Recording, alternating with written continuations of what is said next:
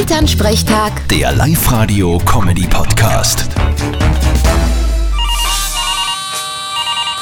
Hallo Mama. Grüß dich, Martin. Du, einmal nur rein theoretische Frage.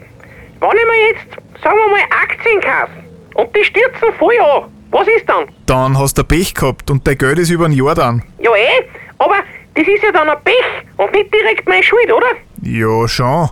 Aber das ist der Börse relativ wurscht. Nein, eh, aber ich konnte dann sagen, hey, ein Wahnsinn, so ein Pech. Mich zwickt's gewaltig, ich brauch das Geld so dringend. Herr Finanzminister, reißen Sie mich raus. Freilich konntest du das sagen. Aber das wird dem Herrn Finanzminister ziemlich wurscht sein. Siehst, genau das finde ich unfair. Weil die Wien Energie macht's ja auch so und die kriegen was. Hast da wieder recht.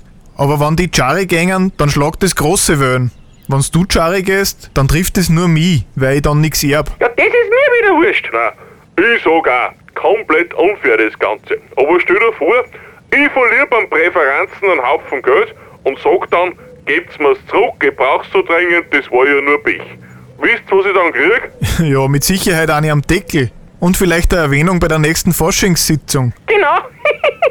du, ich habe übrigens letzte Woche Lotto gespielt und nichts gewonnen. Kann ich mir das Geld für die Scheine zurückholen? Na, vierte Mama. Ja, eh. Vierte Martin.